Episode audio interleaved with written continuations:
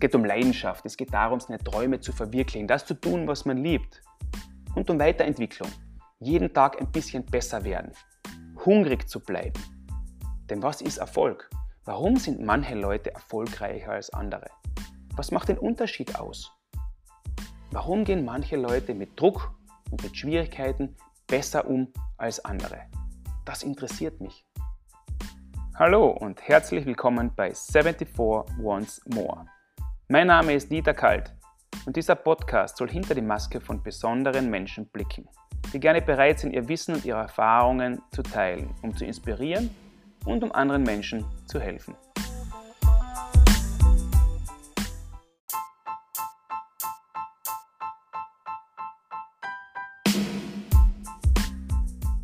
Herzlich willkommen beim dritten Teil meines Gesprächs mit Daniel Welser und in dieser Folge haben wir über die beste Zeit in seiner Karriere gesprochen, seine Highlights und dann das dramatische Erlebnis des Schlaganfalls, der ihm fast das Leben gekostet hätte. Und ich wollte von ihm wissen, inwieweit er dadurch neue Perspektiven äh, in seinem Leben bekommen hat, inwieweit dieser Zwischenfall seine Denkweisen verändert hat und er war offen und ehrlich, wie es halt so seine Art ist und hat äh, wirklich sehr genau erzählt, wie er durch diese schwere Zeit gekommen ist, äh, was es für seine Familie bedeutet hat und wie er sich auf das Leben danach vorbereitet hat. Er redet über einen Plan B, über die Wichtigkeit als Sportler vorauszuplanen. Er redet über seine Zeit als Trainer, Lehrling und äh, über seine Lieblingstrainer, über Eigenschaften, die einen guten Trainer ausmachen und vieles mehr. Und ganz zum Schluss, da redet er auch über Schwächen. Man glaubt es kaum. Es gibt Männer, die freiwillig über ihre Schwächen reden. Ich bin schon gespannt, wie euch die Folge gefällt. Viel Spaß! Jetzt ist bei dir was äh, passiert gegen Ende deiner Karriere, äh, wo ich sagen muss, du hattest, du hattest, damit die Zuhörer das, auch wissen, du hattest äh, punktemäßig also für deinen persönlichen Erfolg, das beste Jahr deiner Karriere in Österreich, ähm, bevor du deine Karriere beenden musstest. Auf einmal, das ist so, das war so herrlich zu beobachten. Ich war zu dem Zeitpunkt noch Sportdirektor äh, beim, beim Gegnerclub, beim ECKAC. Und da hat, das, da hat die Saison schon so angefangen. Ich glaube, du hast im ersten, im ersten Spiel schon ein Tor oder zwei Tore geschossen. Dann ist es so, du warst die ersten, in der ersten Phase der Meisterschaft unglaublich dass du richtig merkst, da kommt jemand im Flow, da geht alles. Und es ist oft zu beobachten, wenn eine Saison so beginnt bei jemandem, dass sich das dann irgendwie durchzieht. Du schwimmst auf so einer Welle mit. Du bist da relativ verletzungsfrei geblieben in der Saison. Also du bist so richtig irgendwie angekommen und hast deinen persönlichen Erfolg auch feiern können, ohne dabei, ohne irgendwas zu verändern an der Art und Weise, wie du gespielt hast, sondern du warst einfach in der Zone sozusagen. Und das Jahr drauf hat dann komplett anders begonnen. Äh, was ist, was ist da passiert? Erzähl einmal da ganz kurz. Ähm, was mich da interessiert, nämlich ist, du hast dann, du, du hast eine Krankheit oder eine Verletzung gehabt, kann man sagen, von der du dich inzwischen wieder erholt hast. Aber, aber was ist da, was ist da passiert insgesamt mit dir? Wo hat das deine Sichtweisen verändert? Was hat das in deinem Leben bewirkt? Ähm, auf das will ich ein bisschen hinaus. Aber erzähl einmal, was, was war da genau? Gehen wir ein bisschen äh, zurück mein Ziel, das war im Nationalteam zu spielen, 30, 31. Äh, danach wollte ich eigentlich äh, für die Familie da sein, weil du darfst nicht vergessen, die Weltmeisterschaften waren immer April, Mai, je nachdem AWM, also richtig spät. Die Saisonen beginnen äh, früher, also Ende Juli meistens schon. Also es war wenig Zeit für Sommertraining. Und da war dieses Jahr, äh, wo die Olympischen Spiele waren, ein Jahr davor haben wir in Bittigheim diese, diese Qualifikation geschafft und ähm, wir haben die Saison begonnen äh, gegen Lülia ähm, in der Champions League ähm, oder Salut, war das damals Salut Trophy. Ähm, und da haben wir mich bei der Leiste verletzt. Ganz normale Leist und, und habe das aber nie auskuriert, weil ich war immer ein Sportler, leider zu früh zurückgekommen und bin immer ans Limit gegangen, teilweise auch übers Limit gegangen und habe immer die Rechnung präsentiert bekommen. Und haben halt Pause gemacht und eben immer wieder zu früh zurückgekommen und äh, ja, die, die Leistenverletzung ist immer schlimmer geworden. Ähm, wir haben alles probiert äh, mit, mit Bluttechnik, dass das ein bisschen schneller verheilt und so eine Sachen. Äh, wir haben alles probiert, aber die, die, die, der Zeitfaktor war jetzt für mich jetzt, boah, ich wollte unbedingt zu den Olympischen Spielen, koste was es wolle. Und damals war eben der Manny Beweirus, wir haben geredet und, und ich gesagt, ja, ich, ich bin nicht 100% fit, es, es geht sich, glaube ich, nicht aus. Äh, ich habe teilweise mit einem Druckverband bei der Leistung äh, gespielt, damit, damit ein bisschen der, der, der Schmerz ein bisschen weggeht. Habe dann nicht so die tragende Rolle im Salzburg gespielt, sondern nur das Notwendigste gemacht. Ähm, und wir kommen in Jänner rein äh, Ende Jänner und, und ich kriege die Einberufung äh, zu Olympischen Spielen, habe mich richtig gefreut und damals hat mir der, der, der Stefan Wagner schon gesagt, du, ähm, sei dem klar, äh, wenn du verletzt bist, äh, schaut es nicht gut aus. Also ich weiß nicht, was wir, was wir da machen. Ich bin zu den Olympischen Spielen gereist und habe einen Lacrosse-Ball, der ist ja richtig hart, also groß, den habe ich in zwei Teile gesägt, damit ich zwei so Halbbälle habe, haben wir das auf die Leiste ähm, getan und habe einen Druckverband gemacht, damit ich ein bisschen an, Pressure, also einen Druck drauf habe. Und habe halt so mein erstes Spiel gespielt gegen die Finnen. Das war ja ein Slot-Contest für die, die haben wir One-Timer geschossen en masse äh, vom Slot. Äh, wir haben keine Chance gehabt, obwohl der, der Michi Grabner in dem Spiel unglaublich war. Äh, zweites Spiel gegen Kanada ich gesagt, meine, ich, ich, das wichtige Spiel war gegen Norwegen, ich kann nicht. Ja, er hat mich pausieren lassen. Manny Viveros war damals der Head Coach schon. Head Coach, ja, Entschuldigung.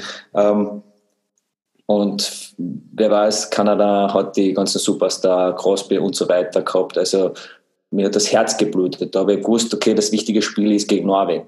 Da, da will ich performen oder will ich wieder dabei sein. Ja, äh, habe halt das Spiel ausgesetzt und dann haben wir gegen gegen Norwegen eigentlich den, den super Sieg errungen, äh, gegen Slowenien äh, im Viertelfinale, äh, ich glaube ist Viertelfinale oder zum Viertelfinale die, diese Qualifikation äh, gespielt, wo wir auch äh, weil diese, diese äh, länger gefeiert haben in, im Österreich-Haus, dieser Skandal war und haben mir auch im Spiel in, gegen Slowenien an der Leiste komplett verletzt. Also der, der Leistenmuskel Muskel ist gerissen und ist auch später dann im MRI, äh, hat man das gezeigt. Also da ist wirklich eine, grobe Schädigung. Ähm, war, da, war da und bin dann zurückgekommen zum Club und der Club äh, hat gesagt, okay, jetzt sind wir genau da, wo wir nicht sein wollten. Also ich habe die Saison frühzeitig beenden müssen und äh, Salzburg hat gesagt, okay, äh, die erste Möglichkeit wäre, äh, du kriegst keinen Vertrag mehr für nächstes Jahr äh, wir steigen aus. Und die haben gesagt, äh, oder wir geben da 1 plus 1 und dann sagst, dass du wieder fit bist und, und äh, wir geben dir noch eine Chance. Und ich habe wirklich von dem an, habe mein Training ein bisschen umgestellt im Sommer, und mich irrsinnig äh, fit gefühlt, die, die Jahre drauf, immer fitter. Ähm, aber das war auch ein äh, Resultat von, von meinen Konditionstrainer Gerald Breimann, Thomas Stadler, Markus Murer, äh, Johannes Bagic, die wirklich Step by Step, also wir haben es nicht übertrieben, sie haben Langzeit uns Zeit gelassen und ich bin immer fitter geworden. Und dann war eben dieses, dieses Jahr, wo ich, wo ich so eingeschlagen habe und ich mich so super gefühlt. Ich habe gesagt, okay, mein, mein Ziel war es immer bis 35 und plus zu spielen. Ja? Äh, 35 wenn ich aufhöre oder, oder 35 jedes Jahr nehme ich halt als Bonus da, dazu. Und ich habe mir gedacht, okay, jetzt bin ich 34, äh, das könnte sich ausgehen bis 37, 38, also ich fühle mich so gut. Und dann kommen wir in diesen Sommer rein, wir, haben, wir spielen die Champions League und äh, beim vierten Spiel in der, in der Saison ganz normales Sandwich hinterm Tor, wo ich einen Wiener checken wollte, äh, hinterm Wiener ist der Bobby Raymond gewesen und wir drei ähm, knallen zusammen. Also nichts Großartiges. Und mein Problem war halt, dass ich die, äh, viel Luft drinnen gehabt habe im Körper und diese Luft hat es mir durch diesen, das Zusammenprall ins äh, Gehirn äh, gedrückt. Ähm, bin dann raus, das war kurz vor Schluss, bin dann raus auf die Bank und, und ich habe so Kopfweh gehabt, also, ähm, also, sehr, also so schummrig gesehen und, und ich weiß gar nicht, ob ich noch einen, einen Shift gehabt habe oder nicht. Oder auf alle Fälle nach dem, nach dem Spiel Kopfwehtabletten genommen und gesagt, ja, das ist, das ist ein Anzeichen von einer Gehirnerschütterung. Ich habe kleinen Gehirnerschütterung, ich habe viele gehabt in meiner Karriere. Äh, du bist ein bisschen sensibel in dem Thema, hast, das, hast die Symptome äh, äh gewusst. Und dann sind wir essen gegangen, ich habe noch so Kopfweh gehabt und am nächsten Tag ist beim Training, erstes Training, wo ich, wo ich schießen wollte, habe ich sofort ein Kopfstechen gehabt, habe dann abgebrochen, habe gewusst, na, das wird nichts am Sonntag, also es war am Donnerstag das Spiel, am, am Sonntag spielen wir gegen KC, das wird sich nicht ausgehen. Äh, ich werde wahrscheinlich dieses Concussion-Protokoll, das ist ein Gehirnerschütterungsprotokoll, was wir eingeführt haben oder das unser Club eingeführt hat, wo du sieben Tage Step für Step äh, das behandeln musst, damit du wieder fit bist, wahrscheinlich äh, erfüllen müssen. Und dann ähm, habe ich gesagt, okay, ich warte noch ab am Samstag, wie es mir geht. Und Samstag wache ich um 9 Uhr irgendwas auf in der Früh und gehe zum Spiegel und sehe auf der linken Seite meine Hand nicht mehr. Das gibt es ja nicht. Äh, erst die Hand ist, also ich habe so getestet auf der Seite, die Hand und erst in der Mitte habe ich zum Sehen, äh, die Hand zum Sehen äh, äh gehabt. Das gibt es ja nicht. Und eine halbe Stunde später ist es wieder, das Sehfeld wieder normal gewesen. Habe dann aber meinen Physio angerufen und gesagt, du, komplette Sehausfälle, also ich, ich, weiß nicht, was, was los ist. Haben, haben gesagt, okay, absolut kein Training. Äh, ich gehe das Gehirnerschütterungsprotokoll durch, ähm, bin zur Behandlung reingefahren, am Samstag, am Sonntag beim Spiel behandelt worden. Am Montag äh, war trainingsfrei, da bin ich in die Akademie gefahren, habe dann am Nachmittag so eine Kraniosakraltherapie gehabt, wo du da liegst und einfach nur das, diese Muskulatur bisschen gelockert wird, wo du aber nur mit, mit Handflächen, also mit der, was sie genau da machen, äh, äh, weiß ich nicht. Aber ich habe mich eigentlich immer besser gefühlt bin auf diesen Montagabend heimgefahren und habe zu meiner Frau gesagt, du geh, geh früher laufen, äh, es ist, es ist schon dunkel am Abend, äh, äh, ich mache die Kinder und, und sie war schon zu Hause, es war gegen acht, die Kinder waren im Bett, also gerade die, die Kleine, die, die hat schon geschlafen, die, die Sophie hat am Nachmittag äh, geschlafen und hat am Abend aber schwer einschlafen können und war noch wach. Das ist aber im Bett geblieben. Und ich bin mal auf der Couch gesessen und habe äh, Computerfotos von meinen Kindern bearbeitet. Äh, und habe da eine externe Festplatte dazu äh, geschlossen. Und auf einmal kriege ich so, so einen, äh, einen, einen, Stech, äh, einen Stich da im Ohr Nähe, das zur Lippe äh, hingewandert ist. Und auch die Oberlippe war wirklich äh, kribbelig. Das war innerhalb von, von einer Sekunde. Habe den Computer auf die Seite geworfen weil ich gedacht habe, dieser Stromschlag, oder ich habe das nicht einordnen können, ist von einer externen Festplatte äh, gekommen. Aber mir ist sofort schwindelig geworden. Und ich wusste, es ist irgendwas, äh, irgendwas passt da nicht. Bin dann nur von meiner Couch rüber äh, zu meiner Frau, die da in der Küche äh, gerade das Essen für uns zubereitet hat. Und habe nur verständigen können, Uli, irgendwas passt nicht, ruf die Rettung. Und bin aber dann schon auf dem, also auf dem Boden zusammengeklappt. War aber immer bei Bewusstsein. Und da habe ich nicht mehr reden können. Und sie, sie hat die Rettung äh, alarmiert, äh, hat immer wieder eingeredet auf, auf mich und, und ich habe aber nicht reden, zurückreden können. Also alles, was ich gesagt habe, war für mich klar, verständlich, meine Gedanken, aber sie hat nur verstanden. Das war das Einzige, was sie, was sie rausbringen habe können. Meine ganze äh, recht, äh, linke Seite war, war gelähmt. Ähm, ich habe meine, meine, meine Hand, meine, mein Bein nicht berühren, also nicht, nicht äh, bewegen können. Äh, die Uli war so geistesgegenwärtig und hat noch den Gerhard Obertaler, unseren Vereinsart und guter Freund, angerufen, der gerade beim Yoga war und der normalerweise sein Handy nicht auf laut hat. Der hat aber sein Handy auf laut gehabt, weil gerade die Stunde zu Ende war. Und sie hat nur gesagt, du, mit Daniel ist irgendwas, ich glaube, das ist ein Schlaganfall. Und sie hat es auch der Rettung gesagt, das ist ein Schlaganfall. Oder das sind Symptome von einem Schlaganfall. Und der Gerhard hat gesagt, okay, er, fährt, er haut sich sofort aufs Moped und Motorrad und fährt ins Krankenhaus. Und die Rettung hat über 20 Minuten gebraucht, bis sie bei mir war. Ohne Notarzt. Weil, weil sie, sie hat noch einmal telefoniert, meine, meine Frau, und, und die haben sie gefragt, du, atmet er noch oder, oder so. Er ganz normal, er kann, er liegt ganz normal da, aber er kann sich nicht bewegen und nicht verständigen. Ja, okay, jetzt äh, haben sie keinen Notarzt geschickt. Die sind reingekommen, haben sie mich untersucht. Ich dachte, okay, 33 Jahre, äh, das muss was Orthopädisches sein oder keine Ahnung. Äh, aber auf alle Fälle kein Schlaganfall. Bin dann auf der Trage rausgetragen worden und äh, mir sind die Tränen gekommen und gesagt, das gibt's ja nicht. Wie kann das mir passieren? Äh, was ist da los? Ich, ich, ich, mit, ich mit Verletzungen zu, viel zu tun gehabt in meiner Karriere und ja, mit Schmerzen, aber dass ich mich nicht bewegen habe können. Gefangen war im eigenen Körper. Das war das, das, das Schlimmste überhaupt. Bin dann mit diesem Krankenwagen ins, ins LKH äh, Salzburg äh, geliefert worden und da hat mich der, der Gerhard Obertaler schon empfangen als Privatperson. Der hat gesagt, ihr seid da falsch. Das ist eindeutiger Schlaganfall, sofort in die CDK, in die Christian-Doppler-Klinik. Und das hat ewig gedauert. Die haben mich gefragt nach der Versicherungsnummer und wie, wie soll ich die verständigen? Also, äh, ich, war, ich war komplett, ich bin nur gelegen und, und habe dieses, diese, dieses Ausmaß äh, nicht wahrgenommen, was passiert. Also, warum ist das 5 vor 12? Und die haben mir sofort in die CDK geliefert dann und in der CDK ist es richtig schnell gegangen. Die haben ein MRI mit Kontrastmittel gemacht und sofort Not-OP und operiert.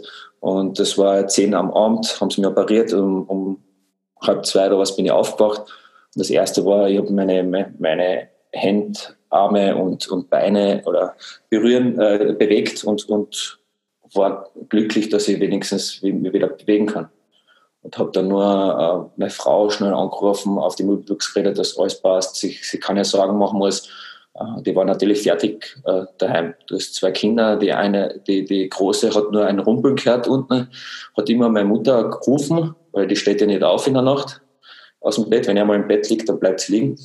Und meine Frau ist immer von, von mir unten in der Küche raufgelaufen, den ersten Stock, hat sich beruhigt. Sie sagt, ja, es ist nur die Katze, die was abgeschmissen hat, sie soll schlafen. Aber meine Schwiegereltern sind sofort äh, ins, ins, ähm, ins Auto gestiegen und sind dann nach Salzburg gekommen und ähm, ja, dann ist es eigentlich schnell gegangen. Am nächsten Tag äh, ist der Obertaler zu mir in, in, in, in, ins Krankenhaus gekommen, da ist mir recht gut gegangen in der Früh. Ähm, habe dann gedacht, okay, ich habe das Schlimmste überstanden. Meine Eltern sind dann auch gekommen und haben mich besucht. Und ab die Mittagszeit, ich habe da eine Suppe gerade gekriegt, ja, ist das rapide bergab gegangen. Also ich habe mich nur mehr übergeben, ich habe mich nicht wach halten können. Ich hab, also den, die, von Dienstag bis Donnerstag war die schlimmste Zeit überhaupt. War in der Beobachtung, ich war auf der Intensivstation mit Kabeln und ja, habe nichts zu mir nehmen können. Äh, und sie sagen, dieser, dieser Kleinhirn-Effekt, was ich gehabt habe, ähm, ist, war problematisch. Und erst ab dem vierten, fünften Tag ist es ein bisschen äh, bergauf gegangen. Nur das, das Problem war ja, äh, ich, ich habe mit der Situation umgehen können, aber meine Frau war daheim. Äh, wir haben gerade äh, das Haus zum Umbau gehabt ähm, und Haus gekauft. Äh, die Kinder, meine, meine Große hat äh, im Kindergarten eine Freundin, hat ihre Mutter ein halbes Jahr vorher an Krebs verloren und auf einmal am nächsten Tag ist der Papa nicht mehr da. Und sie fragt halt meine Frau, ja, wo ist der Papa? Ja, Papa hat einen Unfall gehabt und der ist im Krankenhaus. Ja, okay, passt. Können, können wir ihn besuchen gehen? Und sie gesagt, na, das geht nicht. Äh, hat immer Ausreden äh, suchen müssen. Und nach dem dritten, vierten Tag fragt meine Tochter, äh, ist der Papa tot? warum darf er nicht besuchen? Das war schon problematisch. Und erst, wo es mir besser gegangen ist, ein bisschen besser gegangen ist, am Donnerstag, Freitag, Donnerstag sind sie noch auf die Intensivstation gekommen und ich weiß nicht, ähm, ob sich die Leute das vorstellen können. Ich bin dort gelegen und mit Schläuchen überall, EKG an, äh, angeschlossen, Infusionen und liegt da da und, und das Wichtigste war aber für meine große Tochter, die sehr sensibel ist auf sowas, äh, dass, dem, dass der Papa lebt und dass dem Papa halbwegs gut geht. Habe jetzt gute, äh, gute Miene zum bösen Spiel gemacht, habe diese 15 Minuten aus, habe mich wach gehalten und habe halt äh, positiv reagiert und dass ich keine Sorgen machen muss. Und ja, aber es war eine große Überwindung. Ich bin da acht Tage auf der Intensivstation gelegen, wirklich gelegen. Meine Frau ist jeden Tag äh, zwei oder dreimal gekommen und hat mich mit, mit einem Waschlappen gewaschen. Ich habe mich nicht äh, waschen können und, und am achten Tag haben sie mich nachher äh, zur Dusche geführt mit einem Rollstuhl und haben mich abgeduscht und erst am neunten Tag bin ich auf die normale Station äh, gekommen. Also diese, diese Zeit war, war schon problematisch und die Ärzte, wo sie gesagt haben, ja, was mir erklärt haben, das und das ist vorgefallen. Und das war richtig glücklich, meine Situation, dass ich das so gut ausgestiegen bin, äh, weil normalerweise steigst du nicht so gut aus. Und, und, und da habe ich mir schon zum, zum das haben nachgedacht, ja, meine erste Frage war ja, okay, ja, ich, ich fühle mich wieder, ich kann wieder alles bewegen, aber wann kann ich wieder Eishockey spielen? So, ja, das Jahr sicher nicht. Äh, alles weitere besprechen wir dann später und, und äh, ich war auf der, auf, der, auf der normalen Station und habe aber gehen lernen müssen, weil, weil acht Tage, neun Tage bin ich nur gelegen und äh, habe dann beim Stiegen, Steigen, habe mich anhalten müssen, habe das aber schnell jetzt wieder erlernt, äh, schnell wieder die Muskulatur zurückkommen. Und auf einmal am, am neunten Tag habe ich müssen einen Unfallbericht ausfüllen äh, und ich kann einmal schreiben. Also ich habe das angesetzt, den Stift, und alles, was ich schreibe, ist nur mal kleine Wellenlinien. Ich habe den Stift nicht mehr erschwingen können. Das mhm. gibt's ja nicht und habe alles äh, mit Ergotherapie, Logopädien, äh, wir haben Physiotherapie gehabt, also die Koordinationsschwierigkeiten, ich habe Balance-Schwierigkeiten gehabt, ich habe nicht, ich hab nicht schreiben können und, und so eine Sachen. Kleinste Sachen. Ich, das, bis, bis heute habe ich halt äh, gewisse Defizite und ähm, kann halt keine, keine Hemden zuknöpfen mit rechts zum Beispiel. Oder die Kinder anziehen, kleine, die Kindersachen sind noch kleiner als, als meine und, und Strumpfhosen anziehen oder, oder Maschen machen, haben meine Schwierigkeiten. Also ähm, ich vertippe mich oft beim, beim Schreiben am, am, am Laptop zum Beispiel. Äh, ich habe ja die erste, ersten zwei Monate äh, mit, auch mit, mit dem Handy äh, zurückschreiben müssen, die ganzen Genesungswünsche von, von den Vereinen und, und Menschen, äh, die mir geschrieben haben, ja, wenn ich da das Wörterbuch nicht gehabt hätte beim, beim Handy, ich glaube, da wäre ich nie fertig gewesen. Also ich habe mich so oft vertippt und, und das war nach, nach dem dritten, vierten SMS habe ich auf links umgestellt, weil ich rechts nicht mehr schreiben habe können. Mhm. Ja, aber es sind so, so im täglichen Leben, das, das merke ich halt jetzt, die ganzen Feinmotorik, ja, das ist halt mein Problem und, und mit dem bin ich, muss ich jetzt umgehen. Und äh, später dann in der Neurocare, wo ich war, habe ich, mir, ich mir nie die Frage gestellt, wieso, warum, warum genau ich. Das habe ich mir nie gestellt. Das ist einfach so. Ja? Und das zeigt ja wieder, dass jeder Mensch nicht unantastbar ist. Jeder glaubt, ja, das kann mir nicht passieren. Das, das passiert an anderen.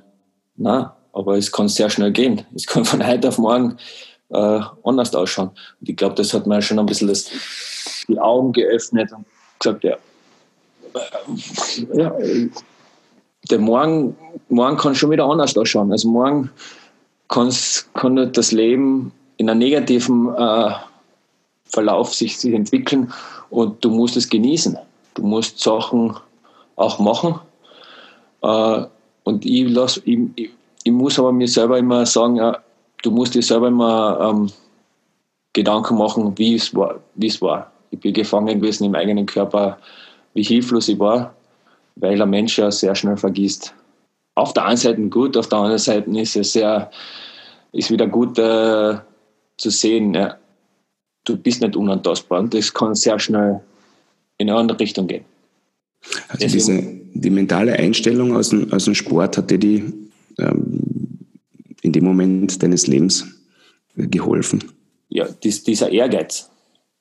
Dieser, dieser, ich wollte mich bewegen, ich wollte das wieder erreichen, was ich, was ich gemacht habe. Ähm, dieser Ehrgeiz zu trainieren, also diese Physiotherapien durchzu, durchzumachen, äh, ja, das hat mir schon geholfen. Und das, äh, mein, deswegen habe ich ja als, als Profispieler noch, äh, wo ich aktiv war, immer wieder zu Weihnachten so Charity-Events äh, gemacht, wo ich ins Krankenhaus äh, gefahren bin, zu den Kindern ähm, Weihnachtsgeschenke verteilt habe. Wir waren auch in, auf der Krebsstation. Und wenn du diese Fälle siehst, ja, und dann kommst du heim und hast zwei gesunde Kinder und dann denkst du, ja, ich bin in einer glücklichen Lage, aber andere Leute haben das nicht. Und diese, diese, diese, dieses, äh, diese Vorstellung musst du immer vorstellen, wenn deine Kinder anstrengend sind. Wenn, wenn irgendwas nicht so läuft, wie du das vorstellst, ja, meine Güte. Aber gut, Gesundheit ist, das kannst du nicht kaufen. Das kannst, das ist so, äh, so wichtig und das Wichtigste im Leben. Und, und man muss so glücklich sein, dass man gesunde Kinder hat. Und ja, das ist äh, mein, mein, mein, auch was, man, was, was, was nicht geholfen hat, aber, aber weil ich gesagt habe, okay, ich bin in so einer Lage, aber ich habe die anderen äh, Neurocare-Patienten gesehen, die, die nicht so gut ausgestiegen sind, die im Rollstuhl waren oder Gehhilfe brauchen und, und äh, Gehirnblutung gehabt haben, äh, wo das, das Gehirn ja abgestorben ist, weil mein Gehirn ist ja auch, das Kleinhirn war, war ähm, betroffen und dieser, dieser Bereich ist ja abgestorben.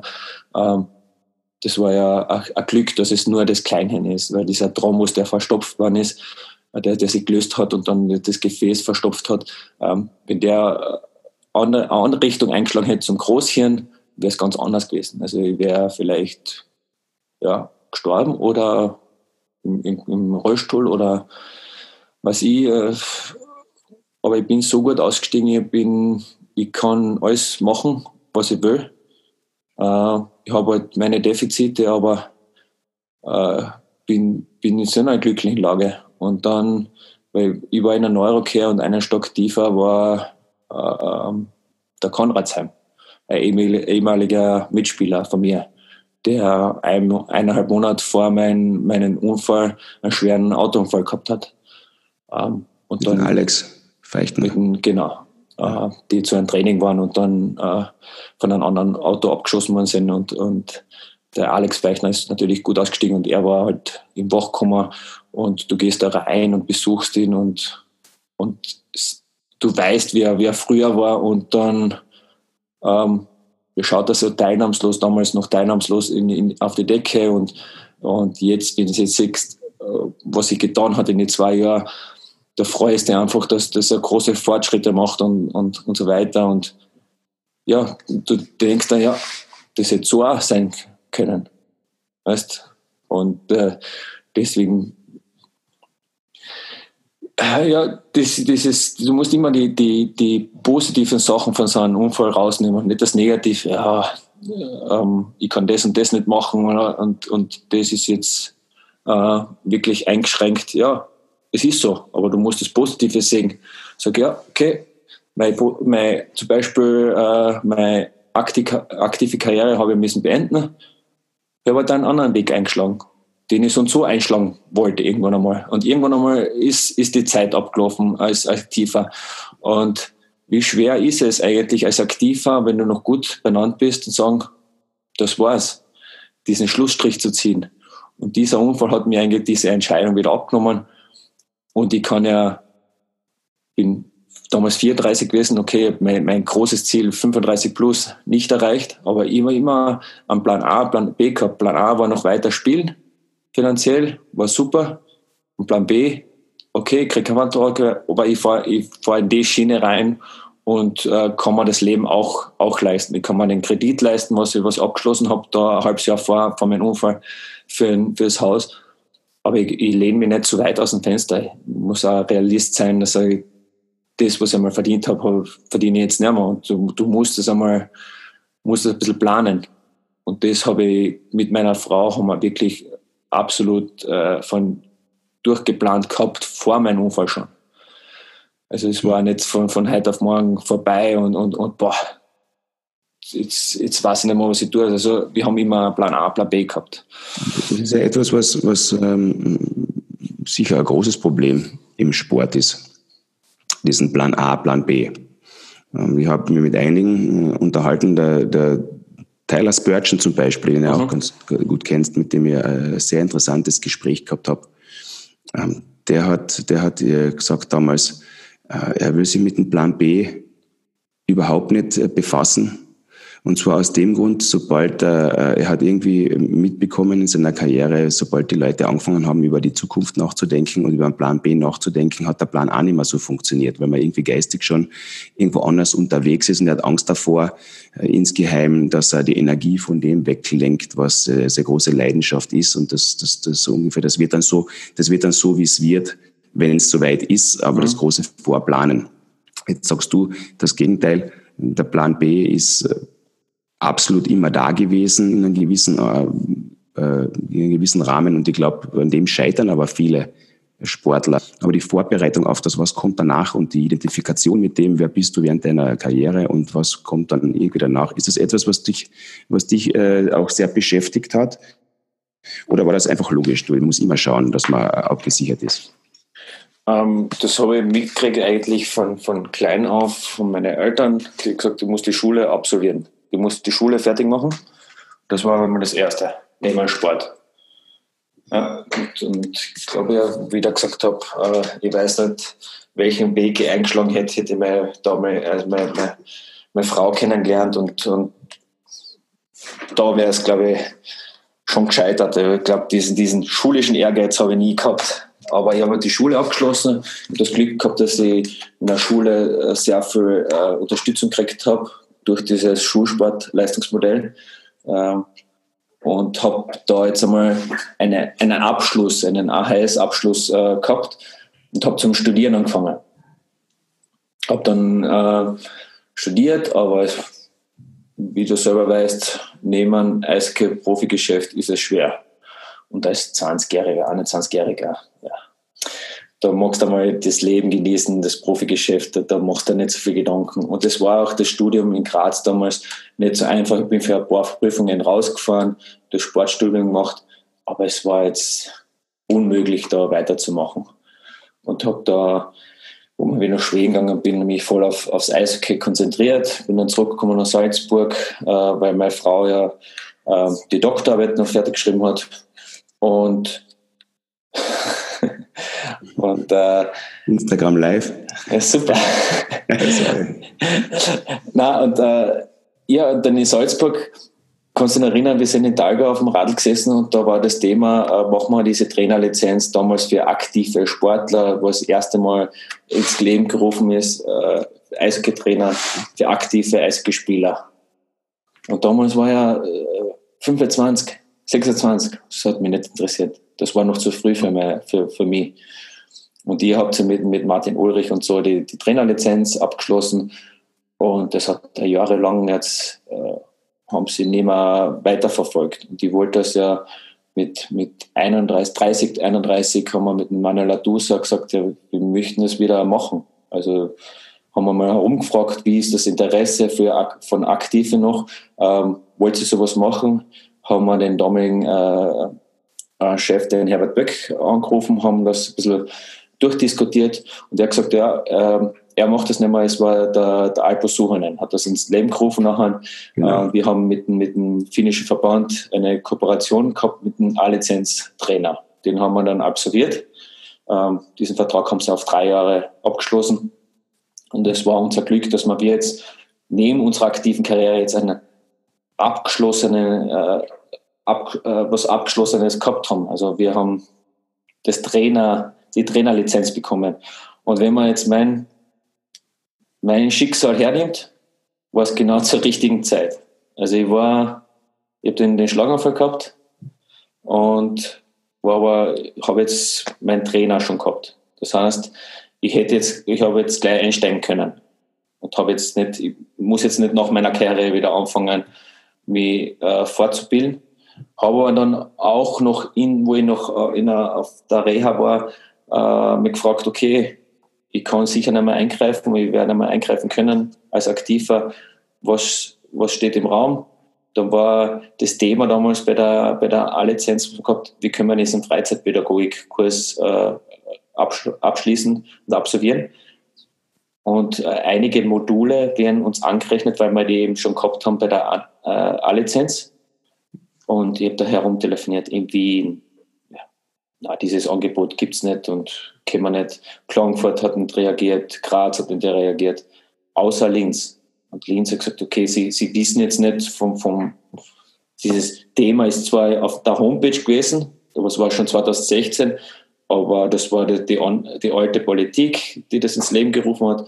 Und, äh, aber sie wird, sie wird einmal Rücksprache äh, halten mit, mit der Direktorin und sind auf einen grünen Nenner gekommen. Sie haben mir äh, da teilnehmen äh, lassen und habe dann das eineinhalb Jahre lang gemacht und äh, absolviert.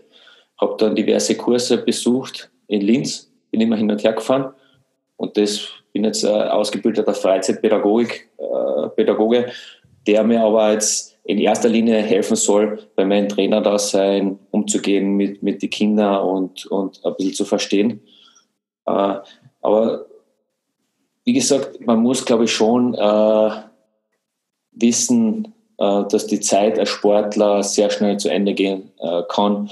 Und ich glaube, das, das einfach nur zu erleben jetzt als Sportler ist gut und schön, aber es kann sehr schnell zu Ende gehen.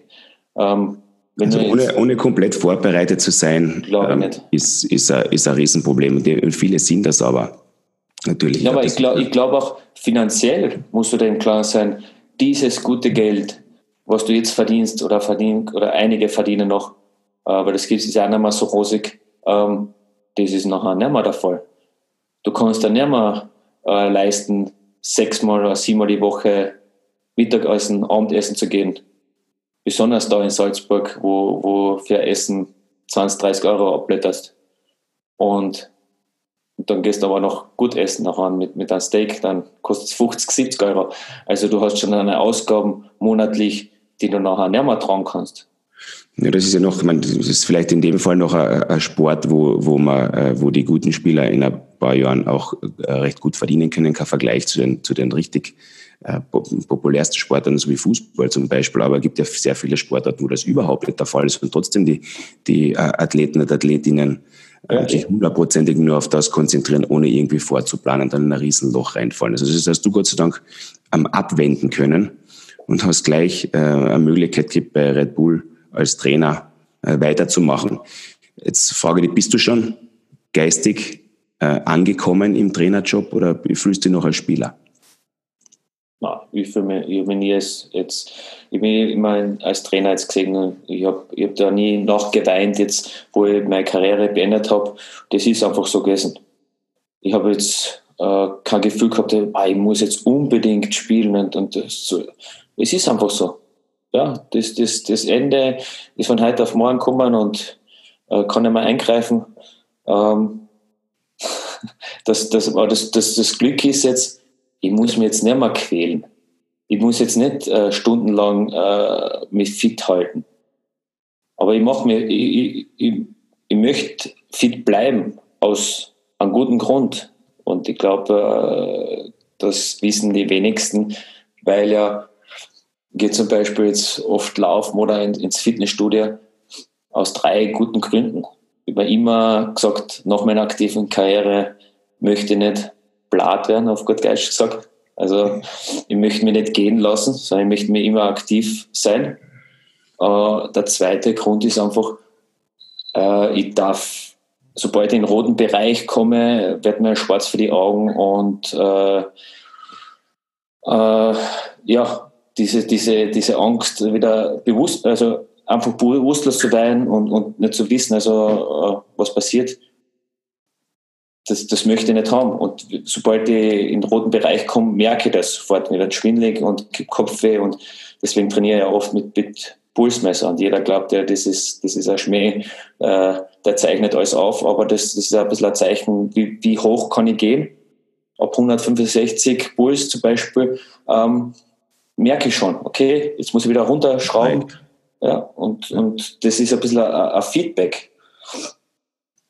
Und das dritte, der dritte Grund, warum ich Sport, also ja, dies, warum ich regelmäßig Sport mache, ist einfach, dass ich fit bleibe und nicht so schnell in den roten Bereich komme.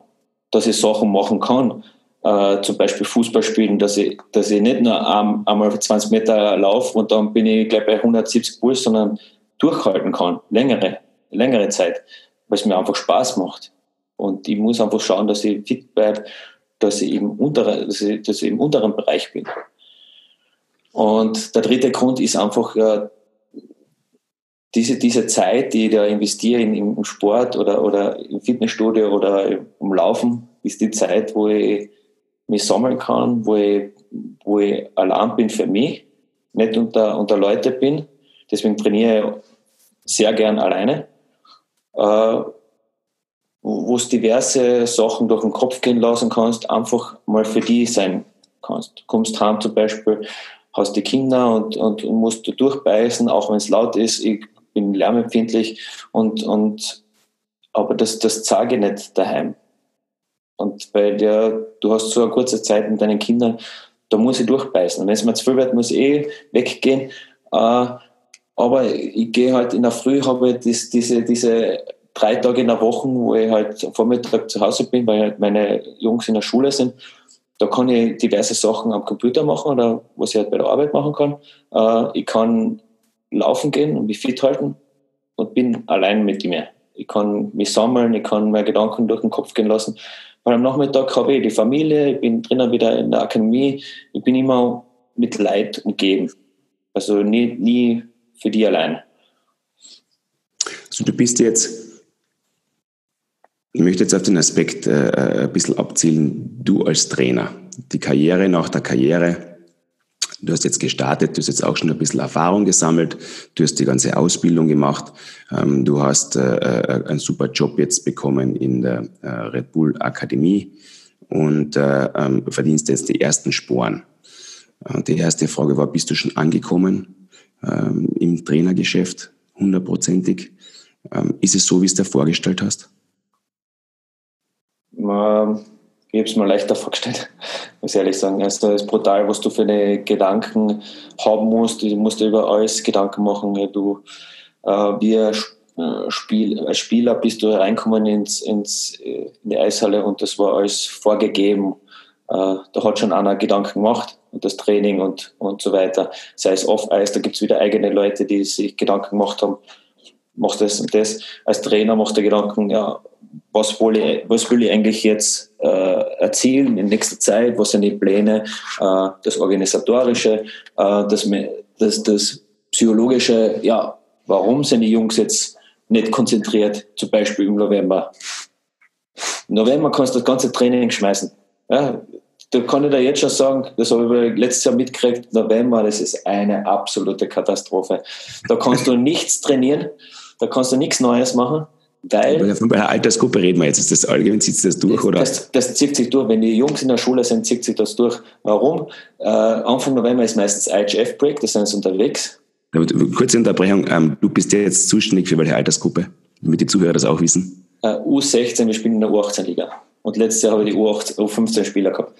Also du äh, redest, du redest, mit, du redest über 15, 16, 17-Jährige. Genau, die noch in der Schule sind. Ja. Weil, okay, wir, wir, ich mag ja, dabei sehe mich ja im, im Nachwuchsbereich und nicht im Profigeschäft, weil das hat mir immer getaugt, mit, mit jungen Arbeiten. Du kriegst, du, du, du, äh, die nehmen das alles auf und, und probieren das umsetzen und das geht was weiter. Es ist brutal, was die, wie, sie, wie sich die entwickeln. Aber warum im November? Im November hast du das IHF-Break, dieser internationale Break, wo sie zum Nationalteam fahren, ein paar Jungs sind da. Äh, und dann auf einmal schaust in den Schulkalender, weil wir kriegen immer die, die Tests oder die Schularbeit-Termine und die haben irrsinnig viel zum tun in der Schule. Und alles kommt auf den gleichen Zeitpunkt, prasselt da rein. Jetzt haben sie Stress äh, in der Schule, wissen vorne und hinten nicht, wie sie lernen sollen. Dann haben sie den Stress mit den Spielen und Training. Boah, die Jungs sind fertig vom Kopf her. Und Aber sind die, sind, gehen die in, in diese Sportprogramme schon oder was für Schulen, äh, was für Schulen redest du da? Ja, ja, die gehen, die gehen zwar in die Sportklassen, ja, aber ein leidiges Thema und äh, wo, ich, wo ich wirklich äh, aggressiv oder aggressiv diskutiere, äh, diese, unser Schulsystem ist eine absolute Katastrophe. Also alle werden in ein Boot geworfen, alle müssen das Gleiche können. Äh, äh, ja, es gibt, wenn einer mathematisch wirklich begabt ist äh, und zum Beispiel in Sprachkenntnis, äh, Englisch zum Beispiel äh, nicht so gut ist, der kann sich nicht weiterentwickeln in Mathematik, sondern Mathematik kriegt das Gleiche vorgesetzt wie in Englisch und so weiter. Aber jeder ist gleich. Und es gibt aber nicht gleiche Menschen. Und in, in zum Beispiel äh, in Skandinavien, in Finnland ist es der Fall, du kannst die Kurse selber belegen. Du kannst dir Gedanken machen, äh, welche Richtung geh, äh, möchte gehen.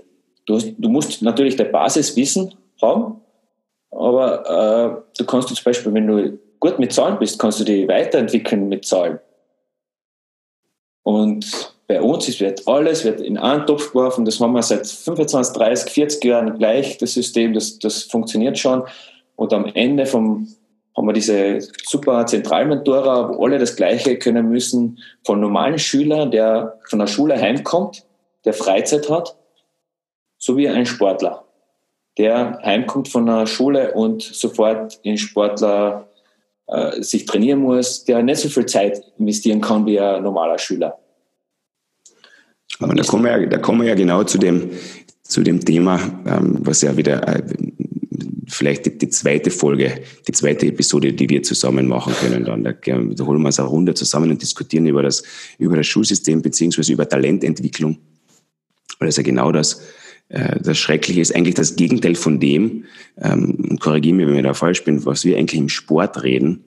Das, was ich meinen, unseren jungen Spielern versucht habe zu erklären, Schaut mal, damit ihr, damit ihr auf, in der erste Bank Eishockey-Liga im österreichischen Niveau spielen könnt, müsst ihr die und den und den und den und den Aspekt auf einem gewissen Niveau zusammenbringen.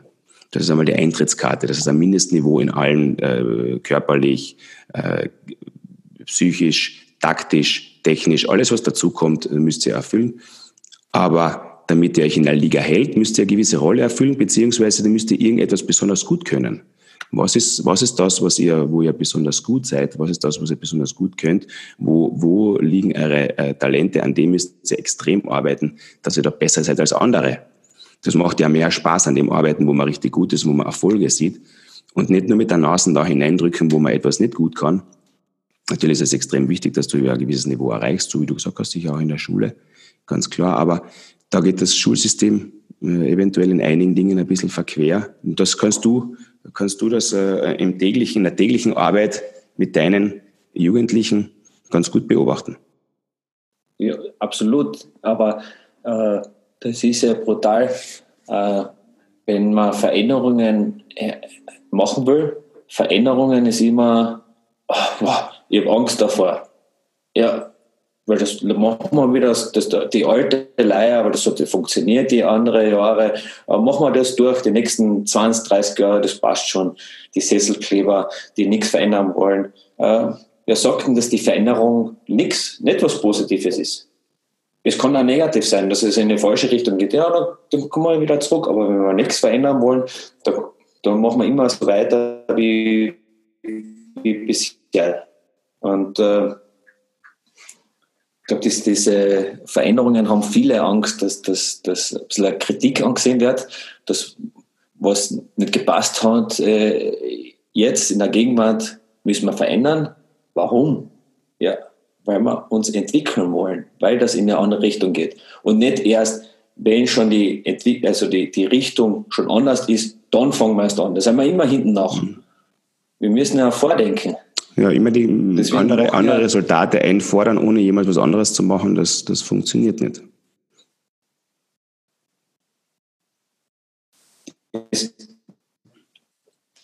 Deswegen machen auch äh, gute, gute Firmen, äh, die, die an ihr Ziel arbeiten, die tun schon wieder weiterdenken, was, was ist in Zukunft. Die bleiben nie stehen in der Gedankenwelt, weil es so gut läuft jetzt gerade. Äh, ich habe so gute Verkaufszahlen Warum sind die Verkaufszahlen so gut? Ja, weil sie schon wieder vordenken, was passiert, wohin geht jetzt die, die Entwicklung von der, von der Menschheit und, und, und so weiter. Also die bleiben nie stehen. Und ich glaube, das, gehört auch ein bisschen das, das Umdenken äh, in der österreichischen Gesellschaft, dass wir äh, ein bisschen vordenken müssen äh, und nicht erst, wenn es zu spät ist, wenn 5 vor 12 ist. Aber Veränderung heißt ja auch, man muss ein Risiko eingehen, äh, um, um Dinge auszuprobieren, ja. die man davor noch nicht gemacht hat. Das kann ja auch in die Hosen gehen. Was, was heißt denn das, wenn es in die Hose geht? Das ist auch eine, eine gewisse Art der Fehlerkultur, die man vielleicht auch von klein auf äh, falsch gelernt kriegt. Weil du, was, was sagst du deinen Spielern im Sport? Also deswegen, deswegen, mache ich, ja, deswegen mache ich das gar nicht, weil ich Angst habe, dass ich, dass ich eine negative Erfahrung habe. Das heißt, ich gehe schon in, das, in die Veränderung rein mit den Gedanken, dass ich was Negatives rauskommen kann. Ich gehe nicht rein in die Veränderung, boah, das könnte in eine andere, in eine positive Richtung gehen, sondern ich habe immer das Negative äh, schon im Kopf drinnen. Also gehe ja schon mit der falschen Einstellung rein. Ich möchte was verändern, damit ich in die positive Richtung gehe.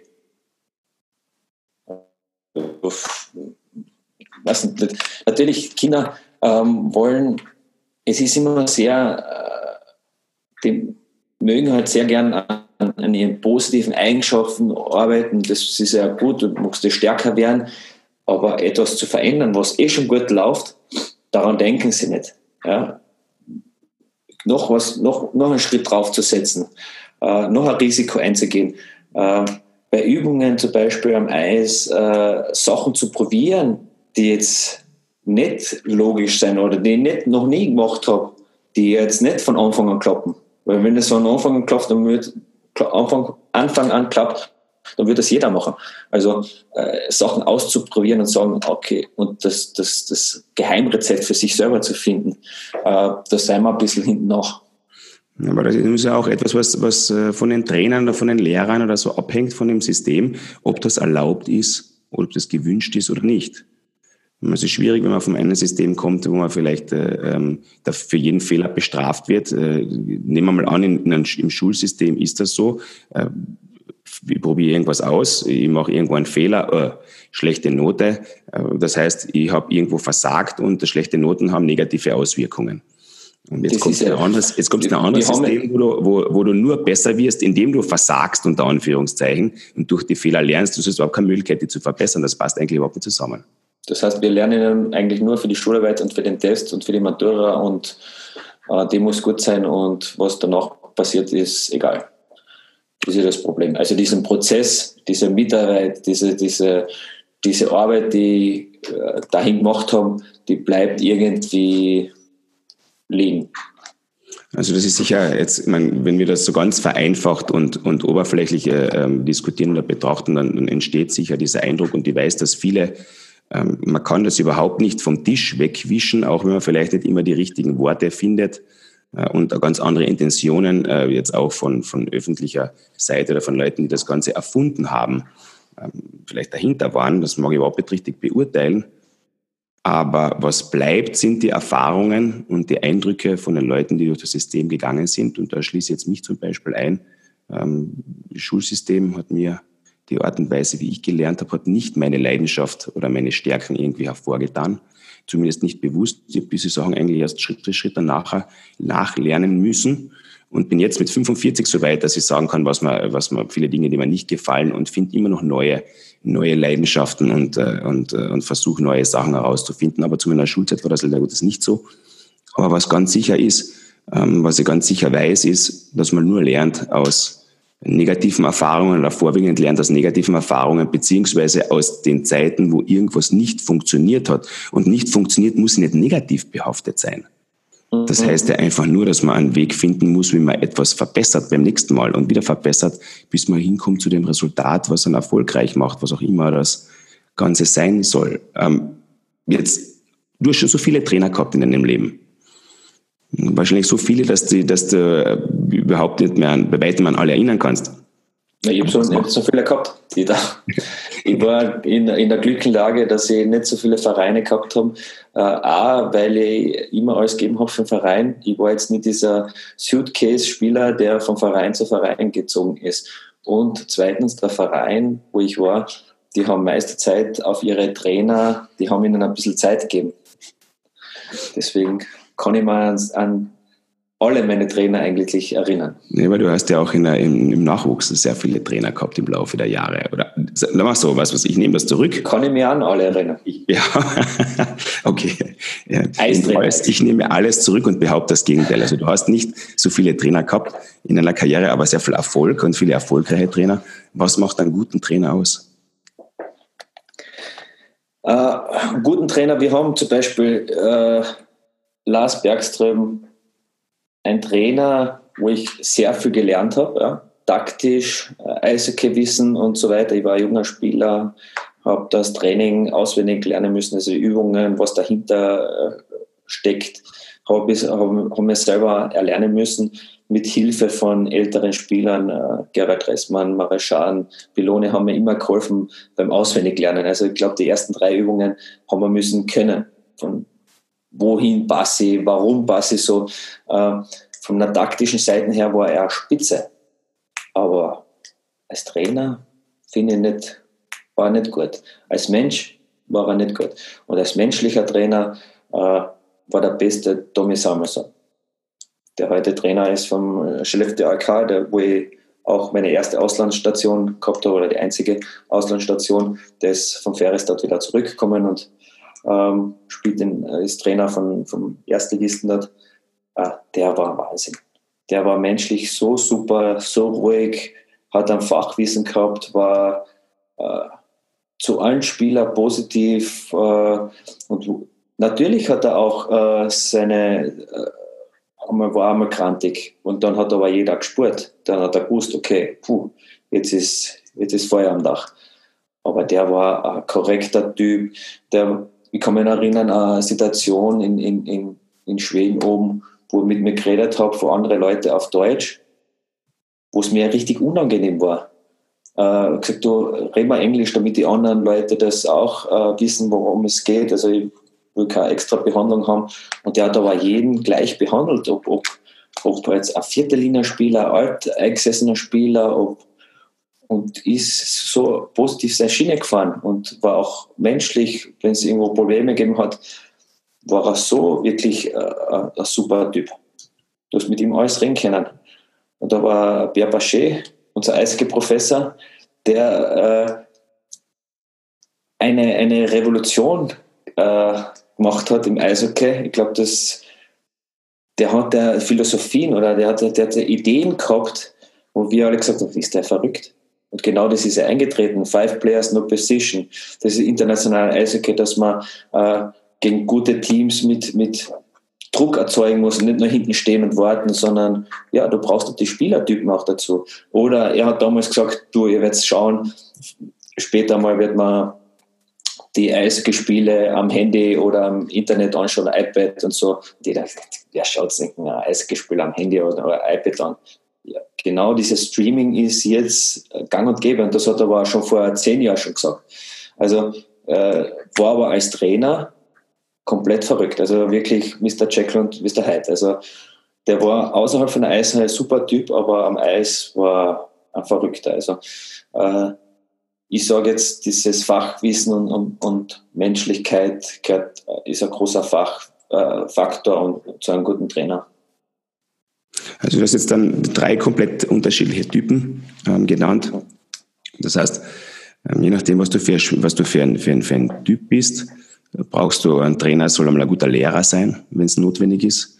Also der muss absolut wissen, wovon er redet und der muss auch wissen, wie er das äh, rüberbringt, wie das jemand auch das kapiert. Das war jetzt was, was wieder schwer. Da, da, bin ich noch immer im Lernprozess, weil ja, okay, es ist leicht, einem Profi was beizubringen oder zu sagen, mach das und das, äh, mach einen Poster oder stelle hin zur Banne. Sag das einmal einem 15-Jährigen, der das nie, gemacht hat. Und dann denkst du, boah, warum macht er das eigentlich? Ja, der hat es ja nie gelernt. Du musst Schritt für Schritt zurückgehen. Ja, wie kann ihm das beibringen? Wie stellt er sich hin? Wie haltet er den Schläger? Äh, das ist brutal schwer. Und da bin, ich grad, ja, so, da bin ich gerade am, am, am, Lernen und, und, und, und man lernt nie aus. Also durch äh, Zuschauen, äh, die Informationen einholen von anderen Leuten, Trainern, äh, da, da mit Erfahrung wird das natürlich besser und da bin ich noch immer sehr, äh, ja, sehr, sehr ja, jungfrauenhaft. Also kann mich es, ist sehr, es geht langsam den, den Weg.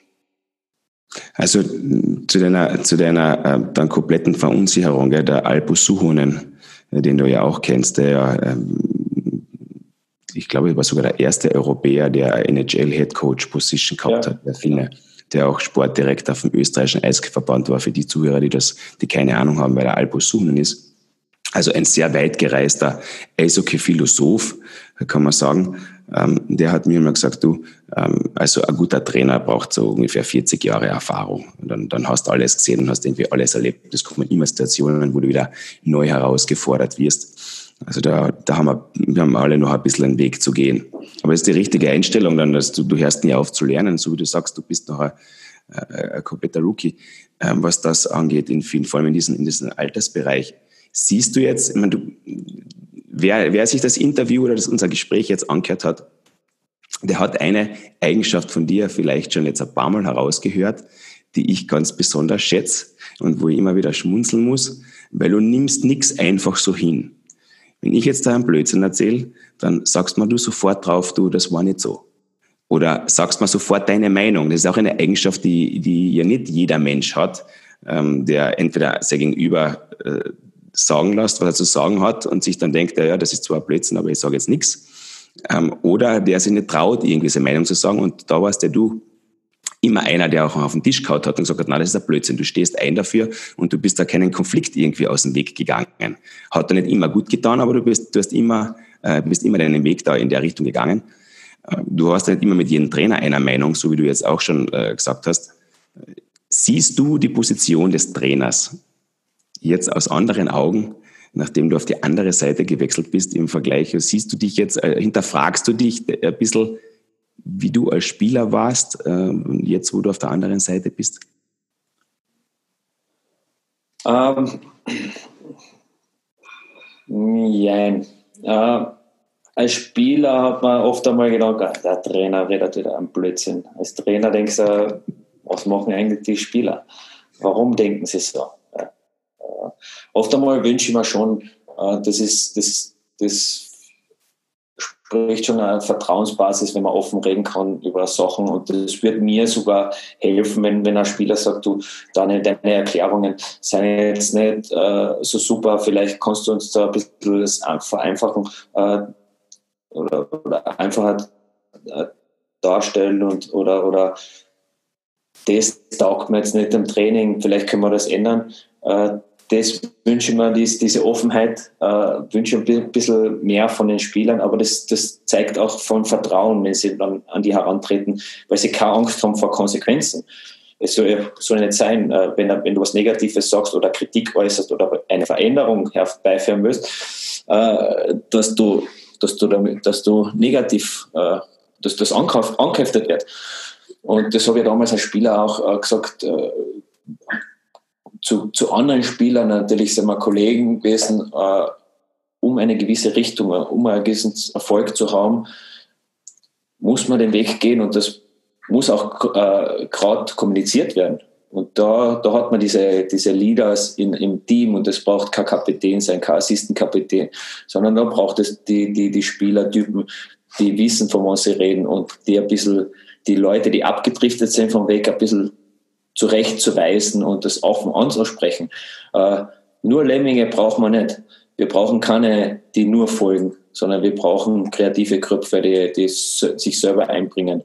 Und äh, wir, ich war im, immer im, im, Glück, dass ich bei Mannschaften war, die, die starke Lieder äh, gehabt haben und da wo ich sehr viel gelernt habe.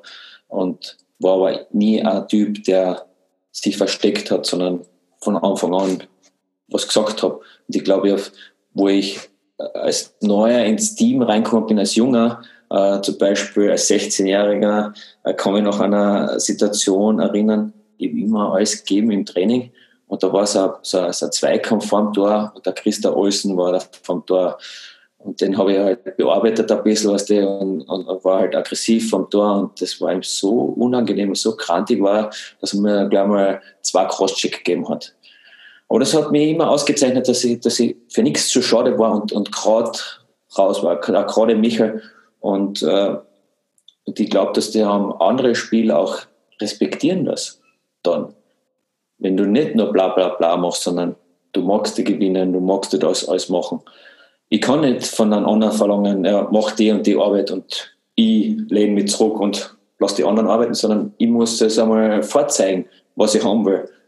Und ich gehe mit der Vorbildrolle voran und die soll man mit, soll man folgen.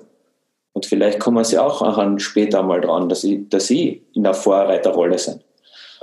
Und ich habe ja äh, zum Schluss meiner Karriere oft äh, diskutiert mit Matthias Tratnik, ja, was ist, wenn wir wir nicht mehr sein? Äh, es müssen die Jüngeren nachrücken, in unsere Position schlüpfen. Äh, und das muss nicht passieren, wenn wir schon weg sind, sondern von, von klein auf sollen sie in die Rolle schlüpfen und, und mitreden äh, und uns auch das Leben ein bisschen leichter zu machen.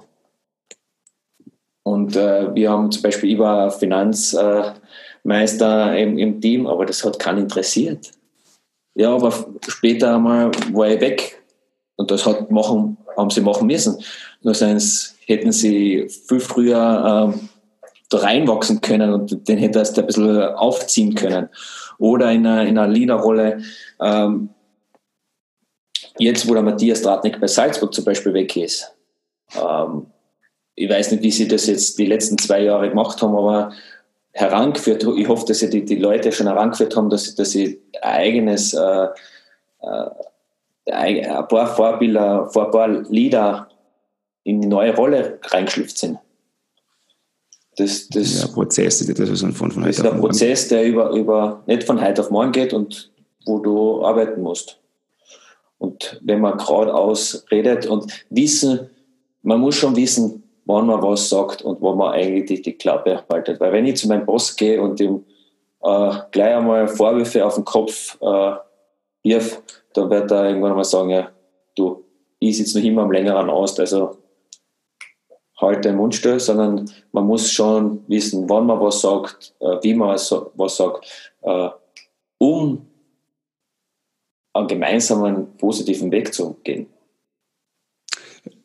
Deine Stärken, die haben wir jetzt schon einige Male angesprochen.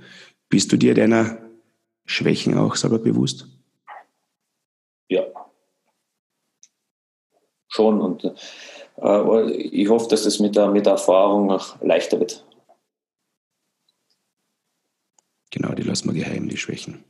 Über die Nein, die, die, die, die Schwächen sind ja dieses, äh, ich war jetzt nie die, die, dieser ähm, kommunikative Mensch. Ich habe jetzt nie die Gespräche gesucht zu anderen und, und über äh, Smalltalk geführt. Das, das bin ich nicht eigentlich. Und diese, diese Offenheit, die muss ich aber erlernen. Und gerade jetzt im Trainer-Dasein, äh, du hast mit Eltern zu tun, hast mit Spielern zu tun.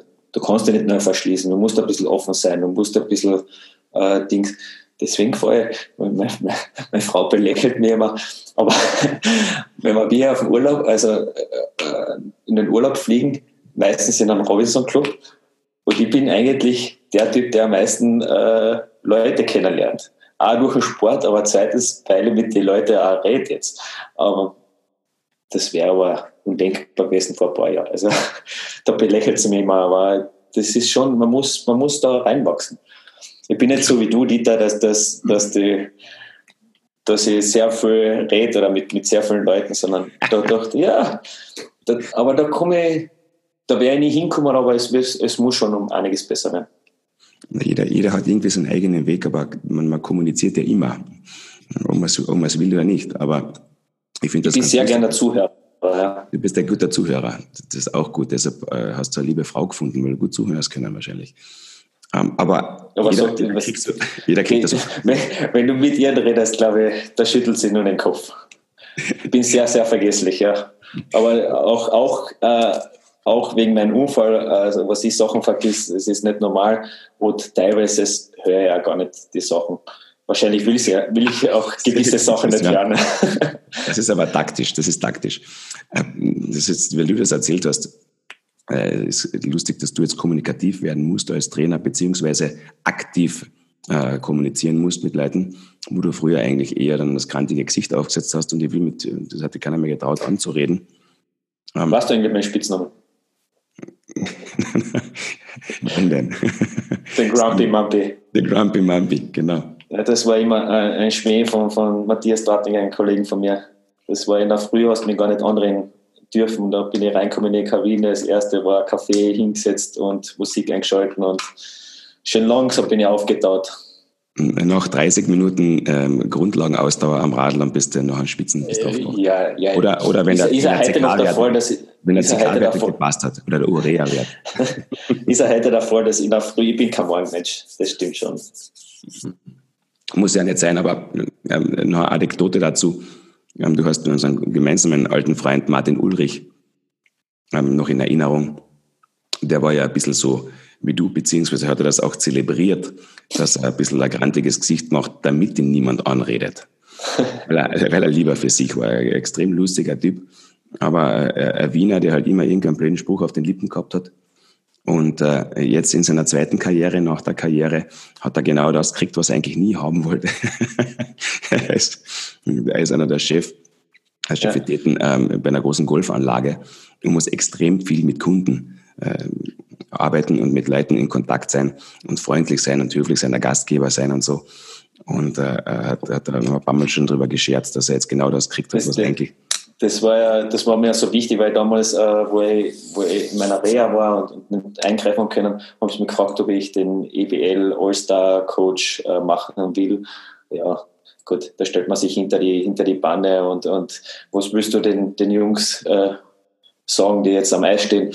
Und da haben sie mich gefragt, ja, welchen Spieler magst du als Assistant haben? Ich habe gesagt, ja, es, es, muss ein Spieler sein, der mal für Österreich gespielt hat, ein bisschen österreichisches Aushängeschild ist. Und mir ist da eingefallen, der Papa Uhr, Martin Ulrich, äh, habe ich schon lange nicht mehr gesehen, den möchte ich gerne einmal sehen. Und witzigerweise, ich habe fast gar keinen Kontakt mit ihm gehabt äh, zu dieser Zeit und auf einmal erzählt er mir eben diese, der einen ähnlichen Schicksal gehabt wie ich und, und äh, ich glaube, das wäre auch ein guter Gesprächspartner, wie er die ganze Situation äh, absolviert hat. Der war sehr, wo, wo ich selber geschockt worden bin und gesagt, ja, das kann sehr schnell gehen. Ne? Naja, genau, das ist ja, der ist auch am, ist auch am Plan. Klar, auch ein, ein langjähriger Freund von mir. Aber deshalb unterhalte ich mich auch so gern mit, äh, mit Sportlern, einerseits, weil ich natürlich äh, nach wie vor äh, sehr gute Kontakte habe und nur 30 Jahre im Geschäft bist, dann lernst du halt viele, viele Leute kennen. Aber weil halt die, die Geschichten, die zu erzählen sind, auch so unterschiedlich sind. Und weil so viele Leute ähm, die unterschiedlichen Sachen, Schicksalsschläge auch erleben, also positive und negative Sachen. Und weil mir die Herangehensweise dann interessiert, so wie du jetzt erzählt hast von deinem Leben. Ähm, danke vielmals ähm, überhaupt äh, für die Zeit. Ähm, ich habe eine letzte Frage, weil im Hintergrund da rufen wir schon die Kinder. Jetzt ist Mittagessenzeit. Die Große ist gerade von der Schule heimgekommen. Die Kartoffeln sind hoffentlich schon fertig. Ähm, eine Frage abschließend, die ich äh, eigentlich immer noch ähm, stelle zum Abschluss. Eigentlich zwei. Wofür bist du dankbar? Ich bin dankbar, dass ich, dass ich gesund bin, dass ich sehr viele Dinge noch machen kann, dass ich äh, ein großartiges äh, ereignisvolles Leben bis jetzt gehabt habe und, und noch hoffentlich noch viele Jahre äh, haben werde. Ähm, bin dankbar, dass ich dass zwei gesunde Kinder habe, dass meiner Frau gut geht, dass meiner Familie gut geht. Ähm, über viele Sachen bin ich dankbar und, und äh, ja, äh, dies, dies, ich nehme das nicht als selbstverständlich. Wir haben sehr viel äh, gemacht für, für das Leben, was wir jetzt führen. Und äh, sehr viel Fleiß haben wir äh, hergebracht und, und dieser Erfolg, den wir gehabt haben, ist ja nicht von allein gekommen, sondern man hat gearbeitet dafür. Und deswegen möchte ich eigentlich nichts, daran ändern. Äh, positive, negative Erfahrungen, die ich gesammelt habe, sind dazu da, dass ich jetzt genau in der Situation mit dir über mein Leben oder über über das zukünftige Leben reden kann. Ein gutes Abschlusswort, Daniel. Ich danke vielmals für die Zeit. Ich wünsche dir weiterhin alles Gute für dich und für deine Familie. Unsere Wege werden sich sicher noch oft kreuzen. Und das nächste Mal diskutieren wir dann in einer, vielleicht in einer größeren Runde ähm, noch ganz andere Fragen des Lebens. Danke vielmals und ich wünsche dir einen schönen Tag. Danke dir.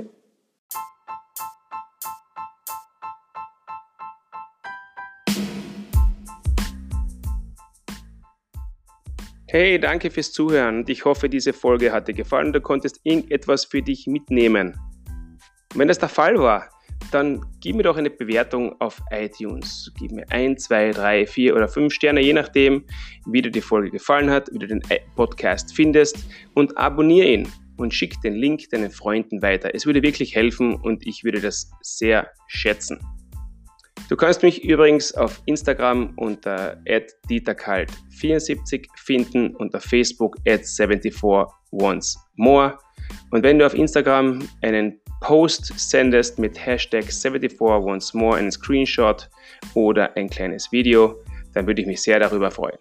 Also, bis dann und stay tuned.